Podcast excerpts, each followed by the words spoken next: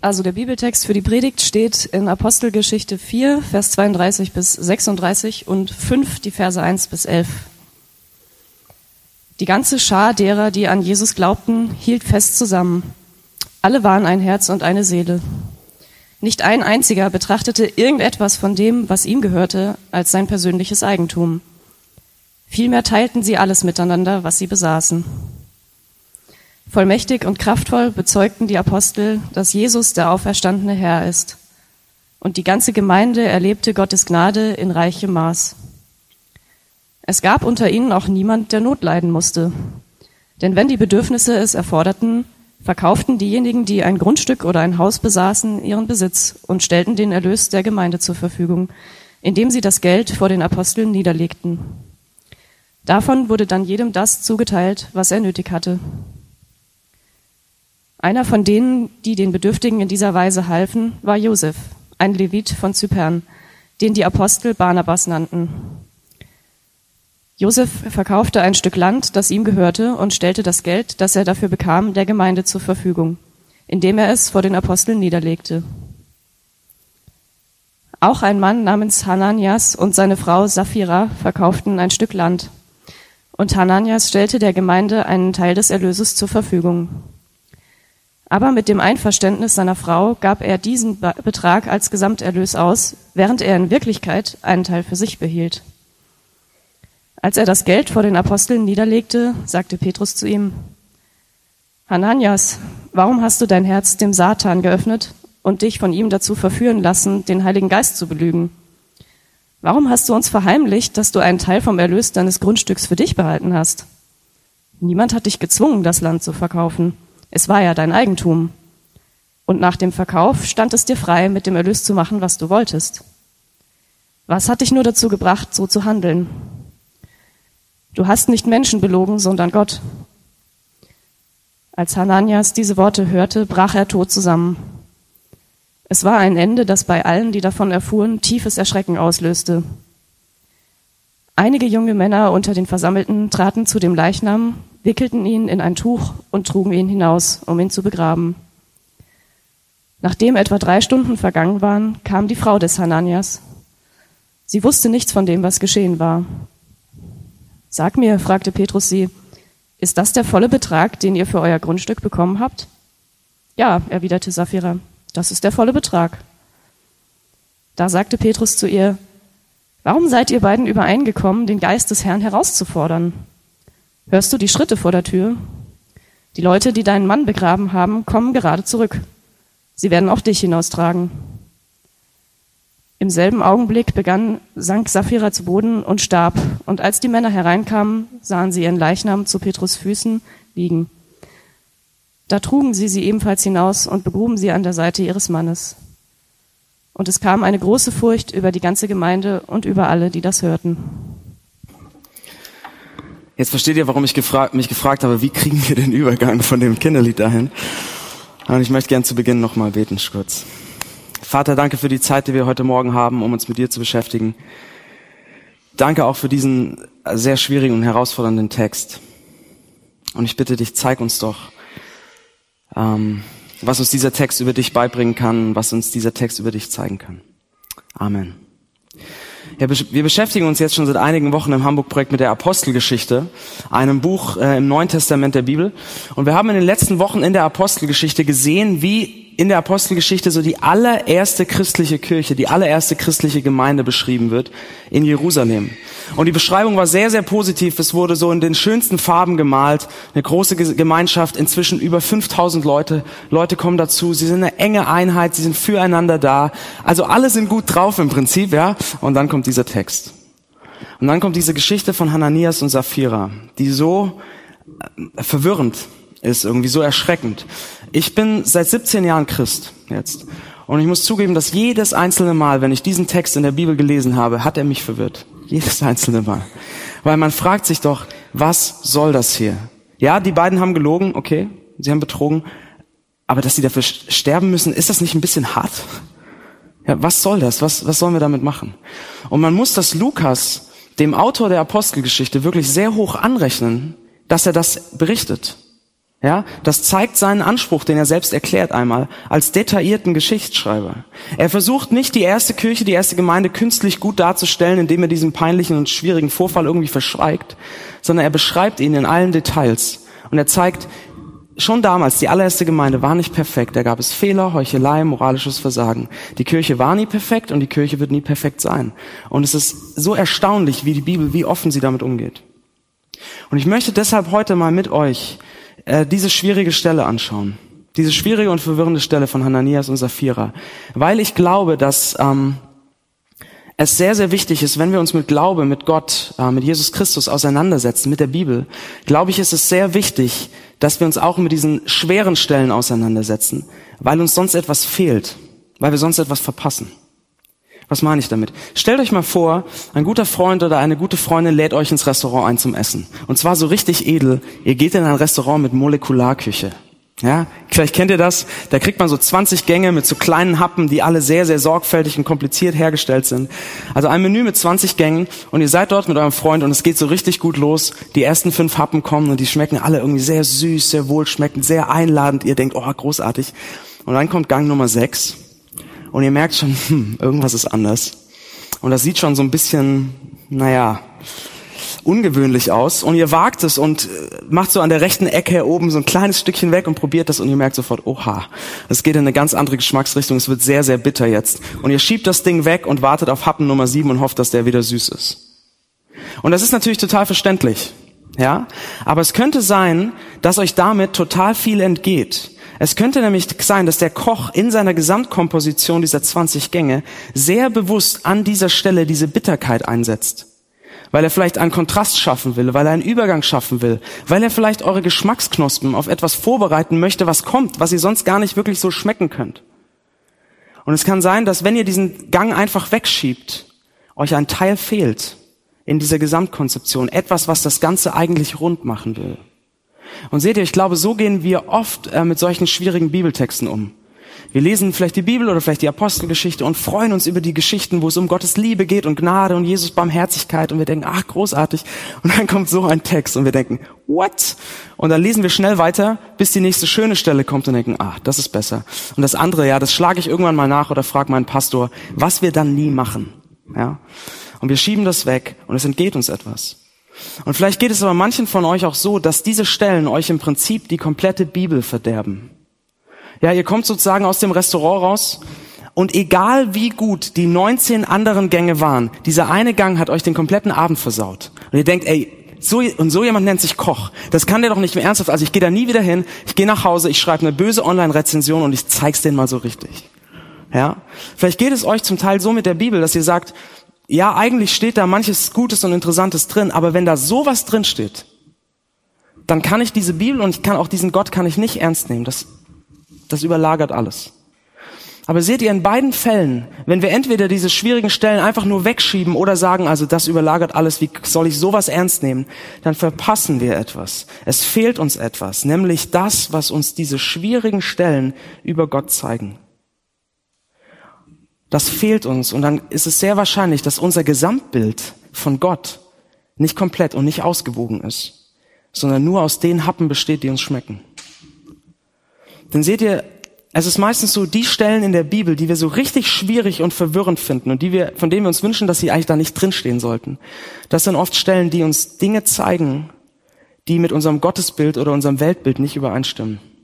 Und die uns herausfordern und fragen lassen, wie ausgewogen, wie ausgeglichen ist mein Gottesbild oder ist mein Weltbild eigentlich? Und deshalb möchte ich in diesen Text mit euch reingehen heute und lasst uns diesen Text doch mal offen anschauen und uns fragen, schwierig und verwirrend, was können wir hier über Gott lernen? Diese Geschichte von Hananias und Sapphira steht aber in einem größeren Kontext, ähm, in den Versen, die gelesen wurde gerade. Und es geht in diesem Kontext um ein Thema und dieses Thema ist Großzügigkeit. Ja, Umgang mit dem eigenen Besitz. Ich glaube, ein Thema, das für uns alle sehr große Relevanz hat. Und ich möchte gerne anhand von diesem Thema Großzügigkeit mit euch durch den Text gehen und auch auf Hananias und Sapphira zu sprechen kommen.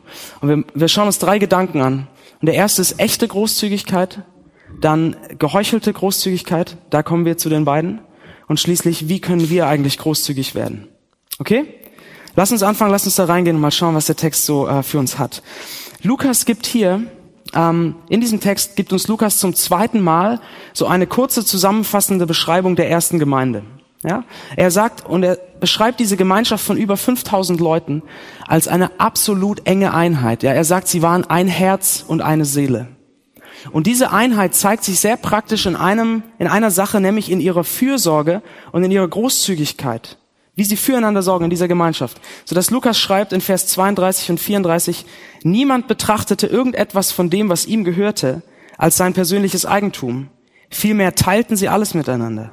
Es gab unter ihnen auch niemand, der Not leiden musste.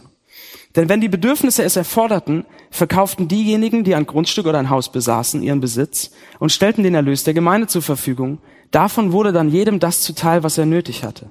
Das heißt, wir sehen hier eine Gemeinschaft, die so füreinander sorgt, dass sie sogar bereit waren, Eigentum, Grundstücke, Häuser zu verkaufen, um Leuten zu dienen, die in Not waren. Und ein Beispiel dafür ist, wird im Text genannt, das war Josef, der dann Barnabas genannt wurde, der Ermutiger. Herr Josef besaß ein Stück Land und als es Leute in der Gemeinschaft gab, die ähm, arm waren, die Mangel hatten, hat er dieses Stück Land verkauft, das Geld gespendet und die Armen wurden versorgt. Ja, das hat Barnabas gesagt. Ähm, und diese, äh, Barnabas getan. Und diese Gemeinschaft hat so großzügig miteinander geteilt, dass es heißt, und das ist erstaunlich, dass niemand Mangel hatte. Dass niemand zu wenig hatte. Und seht ihr, das ist nicht, weil das wird manchmal behauptet, das ist hier kein urchristlicher Sozialismus oder Kommunismus. Ja, das ist keine äh, zwanghafte Solidargemeinschaft. Äh, niemand wurde gezwungen, irgendwas abzugeben oder musste alles spenden, um Mitglied dieser Gemeinschaft sein zu können, sondern die Leute haben das freiwillig getan. Wenn die Bedürfnisse erfordert, es erforderten, heißt es. Oder Petrus sagt später zu Hananias, du hättest mit deinem Land machen können, was du möchtest und mit dem Geld auch. Ja, also Leute haben freiwillig äh, gegeben um die anderen zu versorgen. Und wir sehen hier in dieser Gemeinschaft eine echte Großzügigkeit, nämlich eine radikal neue, radikal dienende Einstellung zu ihrem eigenen Besitz. Dass sie sich gefragt haben, wie kann ich das, was ich habe und besitze, nicht nur für mich verwenden, sondern um denen zu dienen, die es brauchen. Das sehen wir hier, echte Großzügigkeit. Und ich glaube, dass das etwas ist, was sehr, sehr aktuell und sehr relevant in unsere Zeit hineinspricht momentan. Ja, wir leben in einer Zeit, wir leben in einer Stadt, in der die Schere zwischen Arm und Reich auseinandergeht. Reden wir seit Jahren drüber. Wir leben in einer Stadt, in der ähm, Wohlstand und Armut wenige hundert Luft, äh, wenige hundert Meter Luftlinie nur noch auseinander sind. Besonders jetzt, wo viele Flüchtlinge hier in Hamburg auf ein neues Zuhause hoffen. Und was wir gerade beobachten können, finde ich, in den letzten Wochen in der Stadt, ist, dass an verschiedenen Stellen in der Stadt das so hochpoppt, dass es sehr, sehr vielen Hamburgern wichtig wird, etwas von ihrem Reichtum, von ihrem Wohlstand abzugeben, zu teilen, großzügig zu sein. Und das ist so verbreitet gerade oder populär, könnte man sagen, dass immer mehr Artikel geschrieben werden, letzte Woche in der Zeit zum Beispiel, die sich fragen, wo kommt das eigentlich auf einmal her? Warum ist das auf einmal so präsent, dass Leute so großzügig sein wollen, Großzügigkeit leben sollen, leben wollen? Und ich weiß, ähm, durch alles, was passiert und was Leute tun, da werden nicht alle Probleme gelöst. Aber ich finde es großartig und bewundernswert und applaudierenswert wirklich, was da gerade passiert. Zum Beispiel in den Messehallen. Wart ihr mal da? Habt ihr das mal gesehen? Ein Freund von mir, der nur sehr lose Kontakt mit Kirche hat und ganz lose Kontakt zum Hamburg-Projekt war, zweimal da oder so, ähm, der hat so gesagt, wenn ich in den Messehallen bin und mit, den, mit hunderten anderen ehrenamtlichen Helfern da Spenden sortiere, dann ist das für mich wie so ein Aufblitzen so ein Hoffnungsschimmer, wie die Welt und wie menschliche Gemeinschaft sein könnte. Und wisst ihr was? Aus christlicher Perspektive können wir sagen, oder aus christlicher Perspektive kann ich meinem Freund sagen, ja genau. Das ist großartig. Und es ist ein Aufblitzen von Hoffnung. Das ist ein, ein Hoffnungsschimmer, wie die Welt sein könnte. Denn wir sehen in der Bibel, dass das das ist, wie Gott sich menschliche Gemeinschaft gedacht hat. Eine Gemeinschaft, die füreinander sorgt, die miteinander teilt. Wir sehen das an verschiedenen Stellen in der Bibel. Zum Beispiel im Alten Testament, wo Gott zu seinem Volk Israel sagt, es sollte unter euch überhaupt keinen Armen geben. Oder wir sehen es eben so besonders in dieser Stelle hier in der Apostelgeschichte. Wir haben hier die Gemeinschaft, die erste christliche Kirche, die Gemeinschaft, die am nächsten an Jesus Christus dran war, die am nächsten dran war an Gottes Vorstellung von menschlicher Gemeinschaft. Und was ist eines ihrer stärksten Kennzeichen? dass sie so großzügig miteinander teilen, dass niemand Mangel hat. Wir sehen hier was aufblitzen von Gottes äh, Vision von Gemeinschaft. Und die Frage ist jetzt natürlich, okay, was bedeutet das für uns heute? Wir haben in der Predigtreihe schon ein paar Mal gesagt, wir schauen uns diese erste Kirche an, weil wir als Hamburg-Projekt selbst noch eine junge Kirche sind und uns fragen wollen, was können wir davon lernen? Was können wir von dieser Kirche lernen? Und ich könnte mich jetzt hinstellen und sagen, okay, liebe Gemeinde und liebe Gäste, alle, die hier sind, herzlich willkommen wir wollen von dieser Großzügigkeit lernen und deswegen wollen wir hier im Hamburg-Projekt so eine schöne Spendenkultur entwickeln. Ja, es wäre doch toll, wenn jeder hier ganz selbstverständlich monatlich einen Betrag spenden würde, damit wir die Gehälter, unter anderem meins, und die Mieten hier immer gut zahlen können. Da ist ja an sich nichts Schlechtes dran. Aber das wäre viel zu kurz gegriffen, weil darum geht es überhaupt nicht. Wir sehen hier in Jerusalem nicht einfach nur eine Gemeinde, die eine schöne Spendenkultur hatte, sondern wir sehen eine Gemeinschaft von Leuten, die eine komplette neue Sichtweise auf ihren Besitz hatten. Die verstanden hatten, alles, was ich habe, ist mir von Gott gegeben. Alles, was ich habe, ist mir von ihm anvertraut. Und die sich deshalb gefragt haben, wie kann ich das nicht nur für mich verwenden, sondern wie kann ich damit dienen? Das wäre die Anwendung. Und das ist so herausfordernd. Eine neue Sicht, ein neuer Umgang mit unserem Besitz, dass wir sagen, wie kann ich mit meiner Wohnung oder meinem Haus anderen dienen? Wie kann ich mit meinem Auto anderen dienen? Wie kann ich mit meiner Küche anderen dienen? Mit meinen Klamotten? Wie kann ich mit meinem Geld anderen dienen? Wie könnte all das, was ich habe, nicht nur für mich sein, sondern auch für die anderen, die in Not sind? Und Leute, das muss nicht nur materiell sein, weil viel Leid in dieser Stadt und viel Leid auch hier um uns rum und auch im Hamburg-Projekt ist nicht immer materiell, sondern emotional und psychisch. Und wir können uns auch fragen, wie kann ich das, was ich habe, was ich bin, was, was mir zur Verfügung steht, einsetzen? Nicht nur für mich, sondern um denen zu dienen, die leiden. Das sehen wir hier, das ist der erste Gedanke. Das sehen wir hier, echte Großzügigkeit. Und diese echte Großzügigkeit scheint in dieser ersten Gemeinde so verbreitet gewesen zu sein, dass sie kopiert und missbraucht wurde. Und dazu kommen wir zu unserem zweiten Punkt, geheuchelte Großzügigkeit, Hananias und Sapphira. Lukas hat uns gezeigt, wie großzügig die erste Gemeinschaft miteinander war. Und sie, er hat uns Josef Barnabas als positives Beispiel hingestellt. Und jetzt kommt er zu einem Ehepaar und berichtet von diesem Ehepaar Hananias und Sapphira, die auch ein Stück Land hatten, das auch verkauft haben ähm, und die einen großen Teil des Erlöses von diesem Land gespendet haben an die Gemeinde. Also erstmal sieht es aus wie ähm, bei Barnabas im Prinzip, ja. Ähm, also auch Land verkauft, auch ähm, Geld gegeben.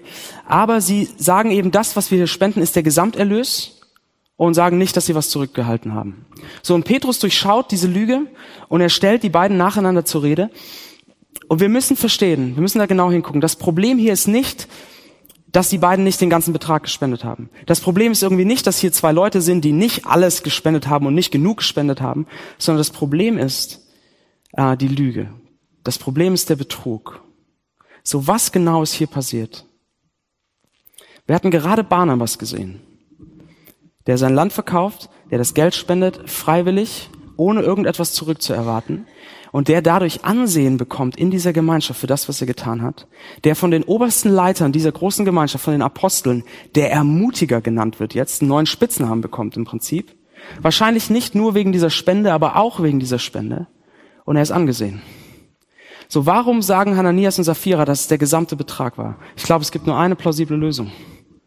Weil sie auch in der Gemeinschaft anerkennen, Anerkennung, Ansehen und Status wollten.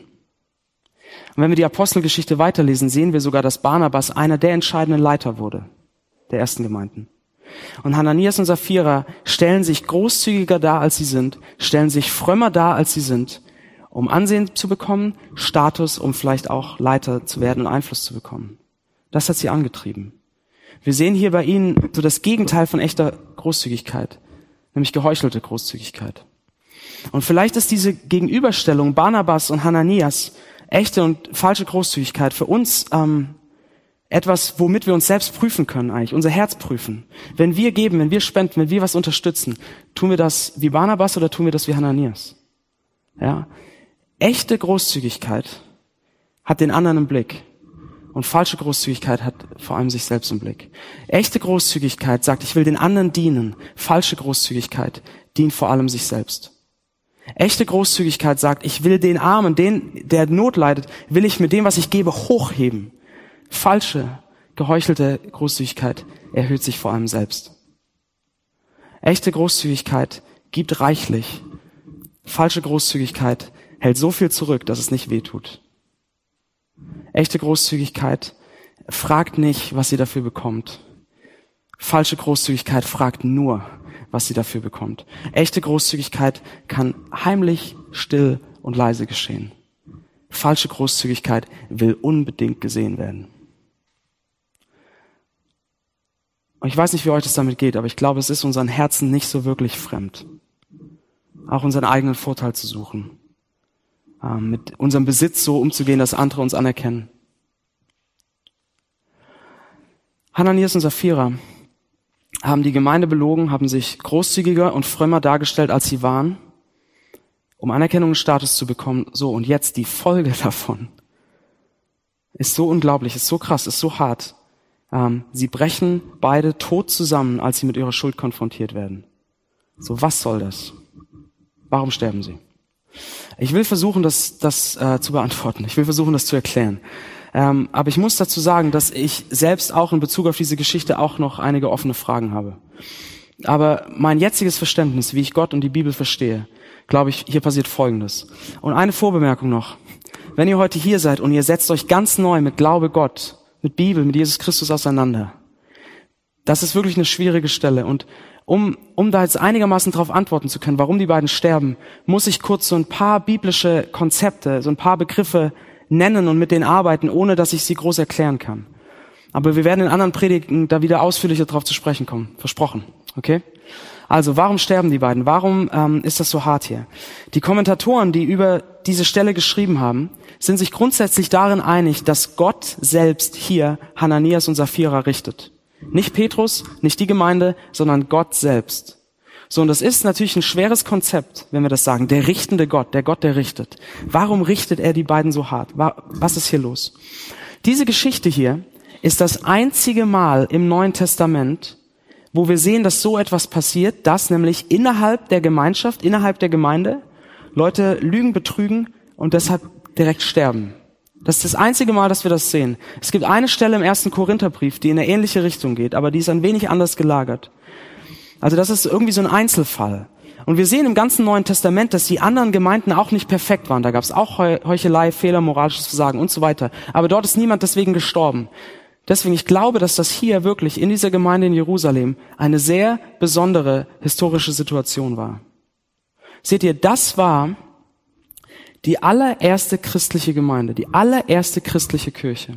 Das heißt, alle Christen, die es weltweit zu dieser Zeit gab, waren in dieser Gemeinschaft.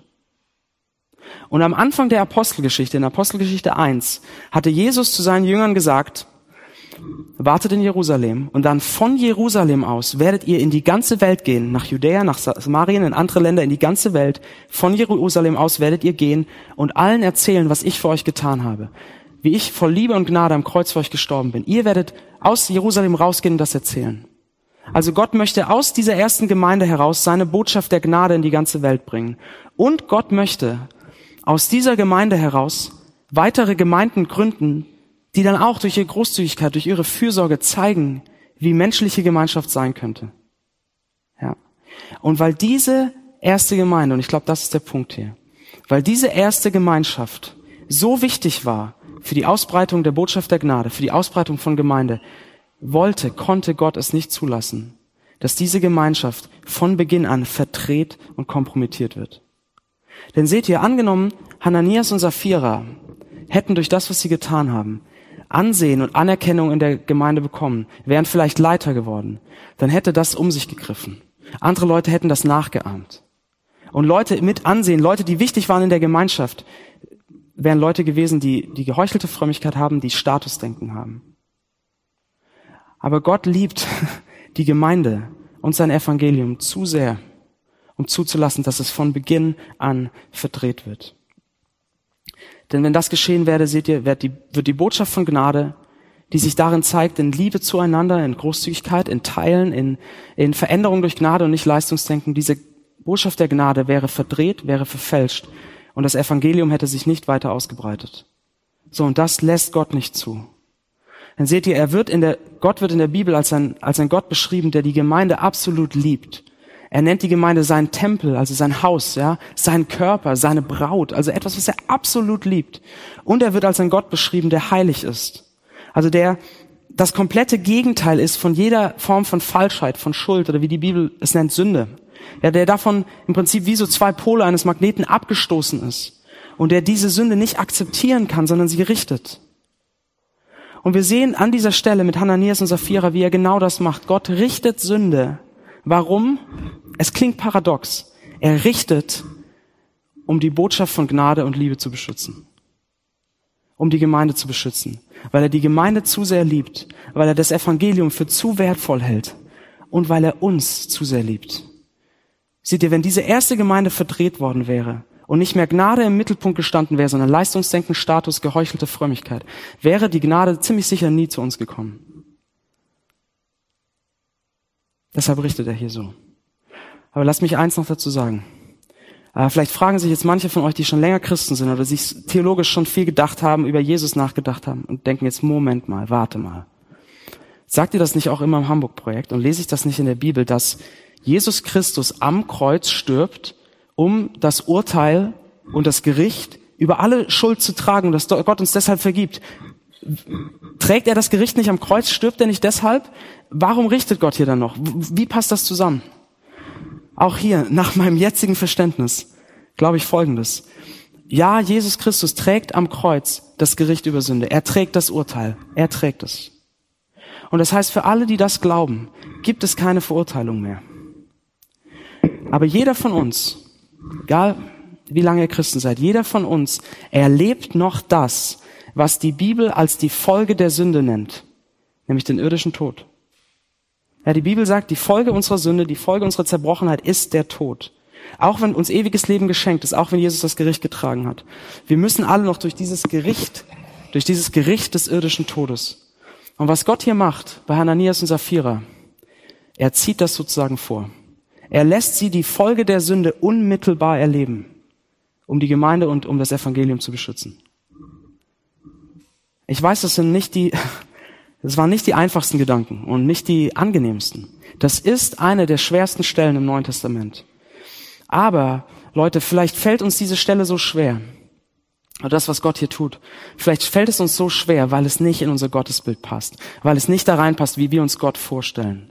Ja, vielleicht ist dieser Happen so bitter, weil wir dieses ein heiliger Gott, der Sünde richtet, gerne ausblenden. So, was machen wir jetzt hier? Wie gehen wir weiter? Wie kommen wir zum Ende? Ich möchte zum dritten Punkt kommen und mit euch das Ende dieser Geschichte anschauen und die Folgen davon, von dieser Geschichte. Weil ich glaube, dass wir darin etwas finden können, was uns erstmal sehr ermutigt nach dieser Geschichte, aber was uns ermutigt, auch mehr und mehr so zu leben wie Barnabas und nicht wie Hananias. Wirklich großzügig zu werden, anstatt es zu heucheln und nur auf sich selbst zu schauen. Also unser dritter Gedanke, wie können wir großzügig werden? Wir sehen in diesem Text, und ich finde es auch sehr ehrlich, wir sehen in diesem Text, dass dieser Vorfall um Hananias und Sapphira für die Leute und die Christen damals genauso verwirrend und genauso erschreckend war wie für uns heute. Wir lesen erstmal in Vers 5, es war ein Ende mit Schrecken, ähm, das bei allen, die davon erfuhren, tiefes Erschrecken auslöste. Und in Vers 11, und es kam eine große Furcht über die Gemeinde und über alle, die das hörten. Diese Geschichte war damals genauso verwirrend und genauso erschreckend wie heute. Die fanden das nicht normal. Aber wenn wir dann weiterlesen, einfach weiter die nächsten drei, vier Seiten der Apostelgeschichte, dann sehen wir, dass diese Gemeinde, diese Gemeinschaft von diesem Vorfall irgendwie überhaupt nicht verängstigt war. Das, das ist keine komische, so eine religiöse Gemeinschaft geworden, wo jeder dauernd Angst hat, irgendwas falsch zu machen und jeder Angst hat, dass Gott ihn straft. Das lesen wir überhaupt nicht sondern wir sehen eine Gemeinde, zu der Scharen von neuen Leuten dazukommen. Leute kommen von außerhalb Jerusalems nach Jerusalem, um sich das anzuschauen. Die Gemeinde wächst, es ist eine Rieseneinheit, sie treffen sich jeden Tag im Tempel. Sie sind weiterhin großzügig, sie versorgen so viele Arme, dass sie ein Kapitel später sieben Leiter einsetzen müssen, nur um die Lebensmittelausgabe für Witwen zu koordinieren. Dafür brauchen die sieben Leiter, weil sie so großzügig sind, so viele Leute versorgen. Und wir sehen eine Gemeinde, die nicht Angst predigt, sondern Gnade. Wir sehen eine Gemeinde, die nicht predigt, Gott richtet, sondern die predigt, Gott rettet. Sie sind nicht verängstigt, sondern sie sind wie aufgerüttelt, wie aufgeweckt und freuen sich über Gnade und machen mutig weiter. Warum? Was ist hier passiert? Seht ihr, sie haben in dem Vorfall mit Hananias und Sapphira, haben sie etwas von Gottes Größe, von Gottes Macht und von Gottes Heiligkeit gesehen. aber das hat Gnade für sie noch wunderbarer und noch größer gemacht. Seht ihr, je größer, mächtiger und heiliger unser Bild von Gott ist, desto wunderbarer, erstaunlicher wird Gnade. Wie wir Gnade sehen, hat ganz viel damit zu tun, wie wir Gott sehen. Lass uns das mal durchspielen. Vielleicht ist Gott für euch eher so ein Kumpel. Ja, so ein guter Freund, der mit euch durchs Leben geht und, der, und ihr wisst, der versteht mich, wie ich bin. Ja, Leute, dann ist es selbstverständlich, dass er euch vergibt und dass er euch gnädig ist und über eure Fehler hinwegsieht, weil das machen gute Freunde so. Oder vielleicht seht ihr Gott eher als Ratgeber und als Ermutiger. Jemand, der an eurer Seite ist, jemand, ähm, der euch so leitet durchs Leben und jemand, der euch sagt, ihr seid super so, wie ihr seid. Leute, dann ist es selbstverständlich, dass dieser Gott gnädig mit euch ist und euch liebt und euch annimmt, weil er ist doch so eine, so eine positive Kraft, ähm, die uns irgendwie ein gutes Gefühl über uns gibt. Aber wenn, wenn dieser Gott die undenkbar größte Macht ist, die größte Urgewalt, wenn dieser Gott so rein, perfekt und vollkommen ist, dass jede Sünde ihn abstößt wie der zweite Pol eines Magneten. Wenn dieser Gott derjenige ist, der von unserer Sünde getroffen wird, ja, wie Petrus es sagt, Hananias, du hast nicht uns, du hast Gott belogen. Wenn dieser Gott so heilig ist, dass er Sünde nicht akzeptieren kann, sondern sie richtet, und wenn dieser Gott so mächtig ist, dass er mein Leben in seiner Hand hat und mich in jedem Moment wie Hananias und Sapphira zu sich holen könnte, wenn er, wenn er so mächtig ist und so groß und so heilig, wie unglaublich und wie erstaunlich ist es dann, wenn dieser mächtige Gott sagt, und weißt du was? Ich lege alle meine Größe und ich lege alle meine Macht ab für dich. Und ich erniedrige mich. Und ich bin bereit, qualvoll an einem Kreuz zu sterben, um dir zu vergeben, um dich zu bekommen, um dich bei mir zu haben. Wie unfassbar ist das denn?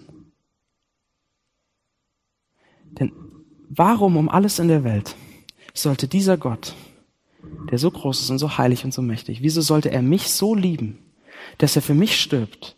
Für mich, der ich doch auch immer wieder meinen eigenen Vorteil suche, Halbwahrheiten erzähle, um einen Status zuzunehmen, der nur auf sich selbst guckt, der ich eigentlich dort neben Hananias und Sapphira auf dem Boden liegen müsste. Wieso um alles in der Welt nimmt er mich an? Seht ihr das, wie, wie unglaublich und wie, wie wunderbar Gnade ist, wenn wir sehen, wie groß Gott ist? Je größer und mächtiger und heiliger unser Bild von Gott ist, desto größer und wunderbarer wird Gnade. Und je länger wir auf diesem bitteren Happen des richtenden Gottes rumkauen, desto süßer wird er. Weil wir sehen, wie Gott es alles auf sich selbst nimmt. Am Kreuz von Jesus Christus. Die erste Gemeinde hatte das verstanden. Sie hatte verstanden, der Allermächtigste und der Allerheiligste ist der, der uns liebt und für uns stirbt. Und das hat in ihnen zwei Dinge bewirkt. Ehrfurcht und Staunen und Freude über Gnade. Einer, der das so schön, irgendwie kindlich, aber so gut nachvollziehen auf den Punkt gebracht hat, ist C.S. Lewis, äh, ein inzwischen verstorbener britischer Autor, der die Narnia-Bücher geschrieben hat. Vielleicht kennt ihr das. Äh, Kinderbücher im Prinzip.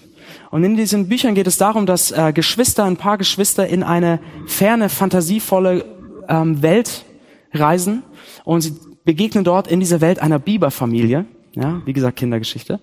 Ähm, und diese Biberfamilie nimmt diese Kinder auf und sie erzählt den Kindern von dem großen König dieser Welt, von Aslan, dem Löwen. Und C.S. Lewis benutzt Aslan sehr klar als so ein Bild für Jesus Christus. Und dann sagt eines der Kinder, als sie das hört von dem Löwen, sagt folgendes, Susan. Sie sagt, oh, aber ist er denn auch sicher? Vor einem Löwen habe ich Angst. Das macht nichts, mein Kind. Du sollst auch Angst haben, sagte die Biberin. Wenn jemand vor Aslan erscheint, ohne dass ihm die Knie zittern, dann ist er entweder unerhört mutig oder bloß ein Narr. Sicher? wiederholte der Herr Bieber. Ja, hast du denn nicht zugehört? Wer hat denn von sicher geredet? Natürlich ist er nicht sicher, aber er ist gut. Er ist der König. Und seht ihr, das hatte die erste Gemeinde verstanden. Jesus Christus ist der Mächtige, ist der Heilige, ist der Große, wie ein Löwe, mit dem man keine Spielchen spielt. Und sie hatten Ehrfurcht vor ihm und haben ihn respektiert und ihn geachtet, aber sie wussten, er ist gut, er ist liebevoll, er ist gnädig, er ist barmherzig, er ist sanftmütig. Er ist der Löwe, der sozusagen für uns zum Lamm wird, um für uns zu sterben. Er ist derjenige, der allergrößte und allermächtigste ist doch derjenige, der alles, was er hatte, großzügig aufgegeben hat, um uns zu dienen in unserer Not. Das hatten sie verstanden. Und deshalb ging es weiter und deshalb haben sie, waren sie großzügig und haben die Armen versorgt. Und deshalb seht ihr, wenn wir uns heute fragen, und damit komme ich zum Schluss, Wie können wir großzügig werden? Wie können wir leben wie Barnabas und nicht wie Hananias? Wie können wir echte Großzügigkeit leben und nicht falsche, geheuchelte Großzügigkeit? Dann sehen wir hier, es ist nicht aus Angst. Sie sagen, oh, Angst, dass Gott uns bestraft, weil Christus hat die Strafe getragen. Es ist nicht aus Druck, dass man sagt, oh, als Christ muss man so und so leben, sondern es ist, Leute, es ist der Blick auf den Löwe, der für uns zum Lamm wird. Es ist der Blick auf den Gott, der mein, mein Leben in seiner Hand hat und sein Leben in die Hand von Menschen gibt. Es ist der Blick auf den Allergrößten und den Allermächtigsten, der in wahrer Großzügigkeit alles gibt, was er hat, um mir zu dienen in meiner Not. Und deshalb, wenn er alles gegeben hat, um mir in meiner Not zu begegnen, kann ich da nicht auch geben, um anderen in ihrer Not zu begegnen? Es ist Gnade, die uns verändert. Es ist Gnade, die uns großzügig macht. Lass uns beten.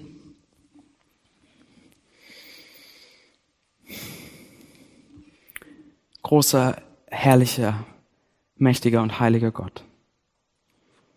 Danke für diesen Text. Du weißt, wie, wie schwer uns das fällt und wie verwirrend wir das finden oder wie erschreckend.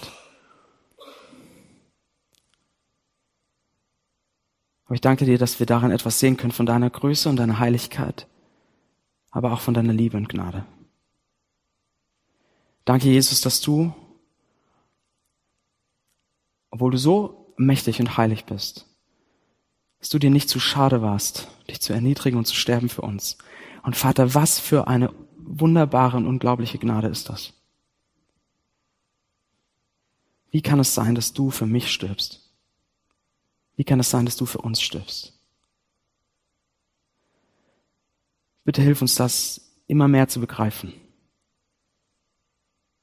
Deine Gnade, deine Liebe für uns, damit wir großzügig werden, damit wir dienen, so wie du uns gedient hast.